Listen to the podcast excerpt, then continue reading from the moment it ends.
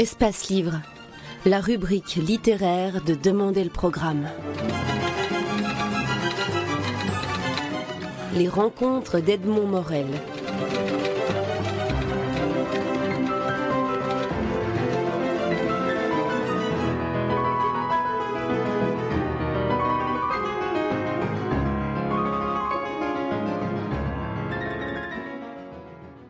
Dominique Van Est, vous avez euh, recréé en 1998 la, fondation Carlo Van Est, du nom de, votre papa, qui euh, avait été ce violoniste euh, prodige, jeune garçon de 12-13 ans, qui en 1927 a donné le premier concert en présence de la reine Elisabeth. J'aimerais que vous nous, parliez un peu de, de, de, Carlo Van Est, de, ce qu'il laisse comme, souvenir en, vous et de cette histoire assez belle.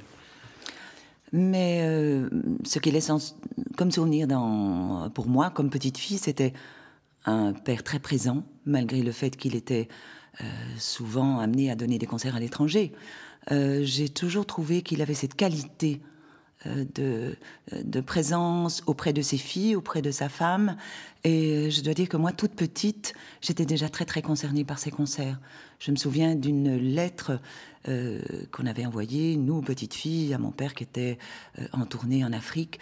Et j'ai retrouvé cette lettre et je marquais déjà là-dedans, alors que j'avais 8 ans, comment se sont passés tes concerts. J'étais très proche de lui et j'avais l'impression que euh, je pouvais deviner ce qu'il ressentait rien qu'en le regardant. C'est peut-être pas par, hasard que je suis devenue psychanalyste aussi. Oui, c'est ça, parce que vous, vous n'êtes pas du tout euh, musicienne, c'est plutôt la musique de l'inconscient que vous explorez. Euh, oui et non, parce que j'ai commencé le piano quand j'avais 3 ans, et euh, ma mère a toujours dit que je pouvais lire la musique avant de pouvoir lire tout court, évidemment. Mais à 14 ans, mon père m'a dit de choisir. Il a dit, voilà, tu choisis. Ou tu le fais en professionnel, et alors tu t'y attelles à fond, ou tu ne le fais pas. Parce que dans ma famille, l'amateurisme, ça n'était pas concevable. Donc j'ai décidé à ce moment-là que non, j'allais faire des études. Et alors, euh, dans le fond, je prolonge votre, euh, euh, ce que vous aviez amorcé. Pourquoi la psychanalyse plutôt qu'autre chose? La psychanalyse est venue après, parce que j'ai fait la sociologie et l'anthropologie avant, à 18 ans, comme tout le monde. Enfin, je suis entrée à 18 ans à l'université.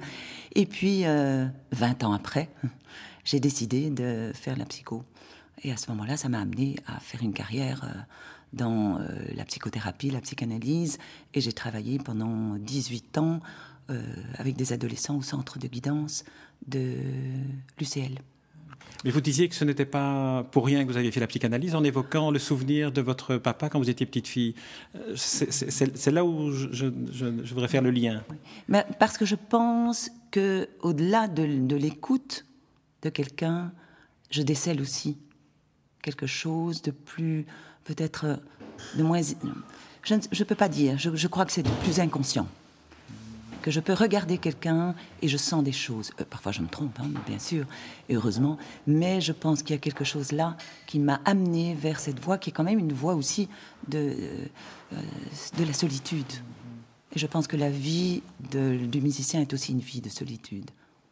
Je me demande s'il n'y a pas quelque chose quand même de, euh, de commun. Et voilà, c'est un petit peu un petit peu le lien que j'ai fait avec ce choix d'études. D'abord, j'ai pris la sociologie, ça me paraissait un peu plus éloigné de, des préoccupations plus intimes. Euh, et je me suis toujours dit que j'ai bien fait parce que si j'avais choisi à ce moment-là la psycho, je l'aurais fait pour régler quand même certains problèmes personnels. Et je pense que j'ai bien fait d'attendre, d'être un peu plus mûr, disons. Sur la solitude du, musicien, qu'est-ce que, euh, en, quoi est-ce qu'un musicien euh, est un artiste euh, plus solitaire qu'un autre? Parce que paradoxalement, on, pourrait penser qu'un musicien est quelqu'un qui est en contact avec et le public et, l'orchestre lorsqu'il s'agit d'un orchestre? Je pense que c'est très éphémère. Le contact n'est que le moment de l'événement, le moment du concert. Mais j'ai toujours entendu mon père, quand il était en tournée, dire que l'après-concert, c'est un peu comme pour les acteurs le rideau tombe euh, et, on est seul. On est seul avec euh, le fait qu'on ressasse pendant toute une période de la nuit euh, sa prestation, ce qu'on a fait, ce qu'on a moins bien fait, ce pourquoi on n'est pas d'accord, ce qu'on aurait dû faire. Et, je pense qu'il y a une grande solitude et qu'on ne partage pas avec d'autres. Je pense que mon père le partageait avec ma mère, oui. Quand il était en tournée avec elle, je pense qu'elle lui était très précieuse. Ils étaient, mes parents se sont connus quand ils avaient 14 et 15 ans. Et ils, ils n'ont jamais voulu connaître d'autres partenaires, donc et, ils sont morts à un an d'intervalle. C'est comme si vraiment ils s'étaient suivis. Maman est morte au même âge que papa, donc elle a attendu un an pour avoir le même âge. Et votre maman était musicienne aussi ou bien elle accompagnait? Maman euh, était pianiste, elle jouait du clavecin, elle, euh, elle était décoratrice, elle peignait, elle avait beaucoup, beaucoup de talent pour tout, elle était très originale. Elle avait une façon originale de concevoir l'existence et, et euh, dans, on, avait, on vivait dans une maison qui était extrêmement spéciale pour l'époque. C'était une maison de couleur, une maison qui ressemblait à un décor de théâtre. Voilà. Et aujourd'hui, vous habitez dans un ancien cinéma. Exactement. Je crois que c'est pas par hasard que je fais mon cinéma dans mon ancien cinéma que j'ai transformé en salle, euh, enfin en salle de, de, de concert, d'événements et dans lequel je vis. Je vis dans un cinéma et ça me plaît beaucoup, beaucoup, beaucoup. Oui, c'est la salle dans laquelle nous nous trouvons. C'est pour ça qu'il y a peut-être une certaine résonance euh, acoustique dans l'enregistrement. Euh, J'aimerais qu'on parle de, euh, des premiers concerts qu'a donné votre, votre papa. Il disait La musique est parfaitement inutile, mais absolument indispensable. C'est une phrase que vous mettez en exergue de votre programme mais Je l'ai toujours entendu dire. C'est ce qu'il disait et je pense que c'est une, une phrase qui le caractérise très très bien. Mais pour reprendre ses premiers concerts, je pense que euh, il a commencé extrêmement tôt. Il a commencé le violon. Son père voulait faire, de lui un luthier. Et il a commencé, lui, il a dit non, je vais faire du violon. Et il a commencé du violon quand il avait trois ans. Il a donné un premier petit concert à trois ans et demi avec sa sœur au piano, qui avait cinq ans. C'était en Hollande. Et puis, euh, il a fait du piano avec sa mère. Et à huit ans, il a voulu commencer sérieusement. Et à 11 ans, il donnait son premier grand concert avec orchestre. Donc, c'était un, un, vrai enfant prodige. Alors ce premier concert qui a donné naissance au concert euh, Carlo c'est un concert qui a lieu en 1927 et la presse était, euh, était absolument dithyrambique à l'époque. C'était quelque chose, c'était vraiment comme un, comme un événement. Et la présence de la reine Elisabeth s'est organisée comment? Comment ça s'organise en 1927 un concert euh, auquel assiste la reine Elisabeth? Mais je pense que déjà, donc, puisque mon père a commencé à 11 ans, il avait déjà. Il était très médiatisé. Euh, il avait donné plusieurs concerts. Il a donné des concerts à 12 ans à Londres avec le concerto de Mendelssohn. Donc c'était avec le Royal Philharmonic Orchestra de Londres. Euh, donc il avait déjà fait des tournées à l'étranger. Il était connu en Belgique et la reine. Euh, je ne peux pas vous dire comment, elle est arrivée là, mais en tout cas, euh, euh, elle y était et je pense qu'elle l'a toujours protégé et soutenu. Elle était très très proche de lui et je pense qu'elle elle avait une grande admiration pour lui. Et d'ailleurs, elle lui a offert son violon. Il a reçu euh, de la reine Elisabeth, qui avait été l'instigatrice d'une souscription nationale, et il a pu aller chercher un violon à Londres. Il a choisi un Cornerius. C'était aussi une permanence dans le fond, parce que vous me disiez que le, votre grand-père euh, souhaitait que son fils, votre père, devienne luthier. Euh, dans l'ASBL euh, Carlovanest dont nous allons parler, le, le, la pratique et l'accessibilité de l'instrument est quelque chose d'essentiel. L'instrument fait, fait partie euh, intégrante de, de, de l'approche que vous avez, vous, de, de la musique. Mais je me suis rendu compte quand même assez rapidement, puisque mes filles avaient des, des, amis qui étaient violonistes ou violoncellistes, je me suis rendu compte combien euh, l'accès à des instruments de qualité était, difficile. Pour des jeunes qui commencent une carrière, euh, avoir un instrument performant, euh, ils ne peuvent pas se le payer. Donc mon premier objectif a été de rechercher des instruments.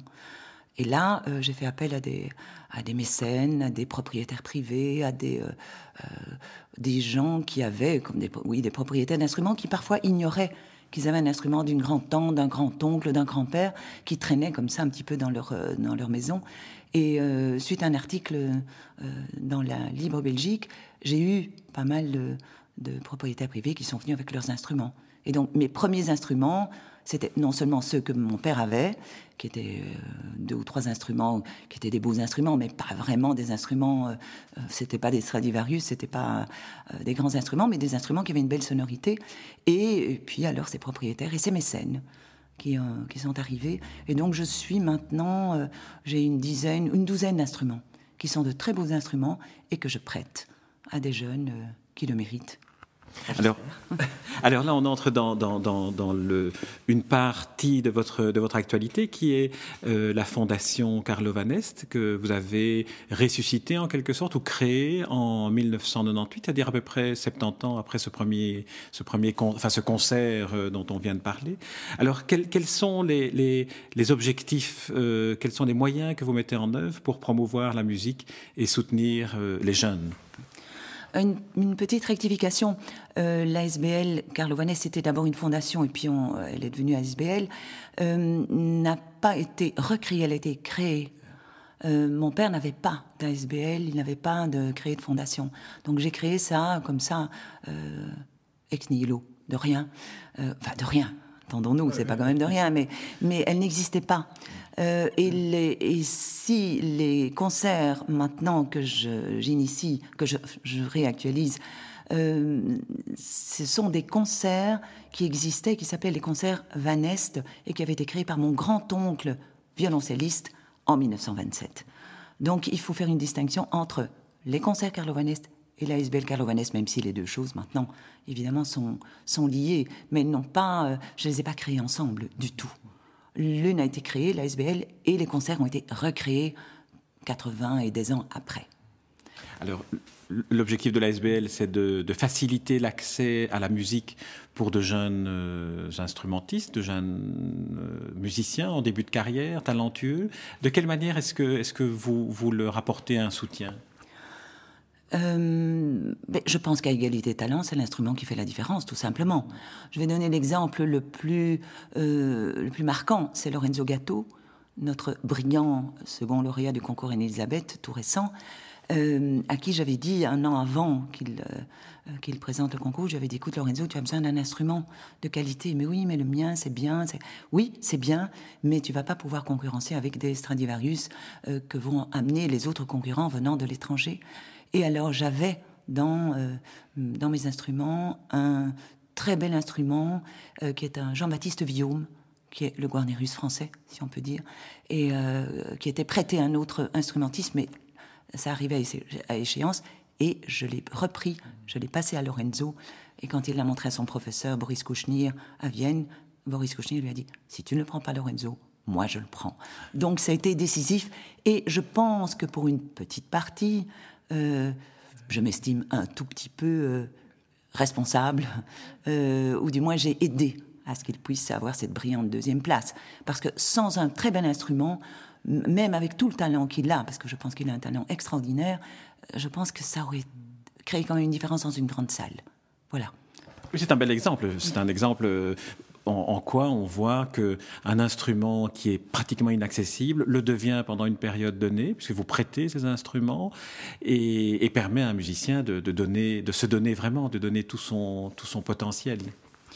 Euh, ah, oui, absolument. J'ai un second exemple qui est quand même aussi assez éloquent. C'est un, altiste euh, russe qui a gagné le premier prix à Tokyo, le Grand Prix euh, d'Alto international, et qui avait, euh, comme on dit, une caisse à savon. Pas au moment du concours, parce que là, on lui avait prêté, évidemment, un instrument, mais il ne l'avait plus après le concours. Donc moi, j'avais par hasard un instrument qui est rentré dans, euh, dans mon ASBL, qui était un magnifique alto Gaggini, et l'a il l'a maintenant, il est ravi, et je pense que, d'ailleurs, en remerciement, il viendra donner un concert ici, chez moi.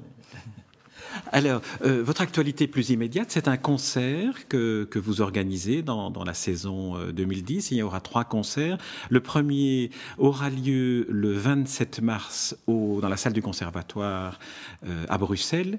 Et c'est un duo de, de, pianistes, Karine Lechner et Sergio Tiempo, qui eux aussi ont commencé tout enfant comme votre papa. Et Karine et Sergio sont des fabuleux pianistes. Ils ont commencé à, je crois, 3 et 4 ans. Et à 5 ou 6 ans, ils étaient déjà euh, euh, très performants. Ils ont, ils ont commencé une carrière très, très, très, très jeune. Et puis, bon, la carrière s'est poursuivie euh, de façon tout à fait éblouissante pour l'un comme pour l'autre. Et cette carrière, je la trouve extraordinaire parce qu'ils sont frères et sœurs. Et qu'ils jouent en duo. Et ces duos, c'est quand on les voit jouer, c'est un vrai spectacle. Ils ont une espèce de d'énergie, une énergie, non seulement un talent, une technique extraordinaire, mais ils ont une énergie qu'ils qu'ils déploient et qui prend un public euh, avec avec. Euh, le public a autant d'énergie finalement que eux, et c'est éblouissant et c'est très très très charismatique. Voilà, ils ont, ils ont, une, belle, ils ont une belle personnalité d'artiste, euh, parce que moi, je ne travaille qu'avec des, des, instrumentistes qui, ont une belle qui sont de belles personnes qui ont de belles âmes. Voilà. Et c'est vrai qu'on peut dire que leurs leur concerts doivent être, être vus, être vécus en, en, en, salle de, concert, euh, parce qu'ils ils ont comme ça cette, cette énergie dont vous parliez, mais aussi la complicité. Quand ils jouent ensemble, on voit qu'ils sont vraiment euh, plus que frères et sœurs en musique. Ils sont complices en musique. Ils sont complices, ils n'ont presque même pas besoin de se regarder, ils respirent ensemble. Et c'est ça, je trouve, la musique, quand on la fait ensemble, que ce soit en, duo, en trio, en quatuor, euh, il faut respirer, même pour les orchestres. Si on ne respire pas ensemble, ça ne fonctionne pas. Or, ce duo-là fonctionne aussi, non seulement parce qu'ils ont du talent, euh, un talent extraordinaire tous les deux, mais parce qu'ils respirent et ils font vivre aussi les silences en musique. Et c'est absolument magnifique. Dites-nous quelques mots sur le, programme du, concert. Euh, ils, vont, ils vont jouer quelle, euh, quelle, pièce? Ils vont jouer euh, une pièce extraordinaire de Darius Milhaud, Scaramouche. ils vont jouer de Ravel, la Rhapsodie espagnole, la valse, la fameuse valse de Ravel qui, qui se termine par une espèce de, de gerbe comme ça, magnifique. ils vont jouer du Piazzolla, tangos, évidemment, ils sont argentins, donc euh, les tangos de Piazzolla, c'est pratiquement toujours à leur répertoire. Et ils vont jouer une, une œuvre aussi de Infante, euh, Manuel Infante, trois danses andalouses. Euh, voilà, je pense que c'est ça leur. Et puis peut-être des encore, hein, comme on dit, ou des bis, certainement. En général, il y a des bis en plus. Donc c'est un... Alors, l'autre caractéristique de, de, ce concert et, d'une partie des activités de la SBL est de collecter les bénéfices et de les attribuer à des, des actions dans le cadre de ce concert du 27 mars. Les bénéfices du concert sont versés au profit euh, d'un village euh, du Burundi, le village Imouira, et notamment, euh, et là on retrouve aussi cette, cette dimension de, de formation. Le, le, le bénéfice ira à la création d'un centre de menuiserie et de soudure dans ce village Imouira. Ça donne une dimension supplémentaire à, tout ce que vous faites. Mais je, pense que la musique peut aider euh, des jeunes qui sont défavorisés. Il faut dire que là-bas, euh, toutes les suites des guerres euh, n'a pas favorisé évidemment le, le, fait que des jeunes puissent avoir accès à une formation, à une école et à une école technique. Euh, et ce que j'ai trouvé extraordinaire dans le projet, c'est qu'ils ont d'abord créé une école qui, a, euh, qui maintenant comporte 500 élèves, mais ils se sont dit aussi, de façon très intelligente, qu'il n'y en avait peut-être que deux ou trois qui iraient chercher plus loin un enseignement supérieur, mais que pour les autres, il fallait leur donner un métier. Et donc ils ont l'ambition, et je pense une ambition extraordinaire, de construire cette menuiserie et aussi euh, de leur permettre d'avoir une formation en apiculture. Parce qu'ils ont déjà, euh, ils, produisent du miel, mais ils ne le font pas de façon suffisamment euh, qui leur permette d'avoir d'avoir un métier, d'exercer un métier et que ça soit rentable. Donc je trouve que ces projets extrêmement concrets, moi, m'ont touché très fort, parce que moi aussi, finalement, c'est relativement concret, même si la musique est éphémère, c'est du concret, c'est donner à des jeunes la possibilité de faire une carrière, de faire une carrière avec des instruments euh, qui euh, sont indispensables. Dominique Vanès, nous arrivons au terme de, cet entretien qui, donne encore une résonance toute particulière à cette phrase euh, de votre, de votre papa. La musique est parfaitement inutile, mais absolument indispensable. En tout cas, pour ce concert du 27 mars et pour le village Imouira, la démonstration en est faite et je vous souhaite qu'il y ait salle comble.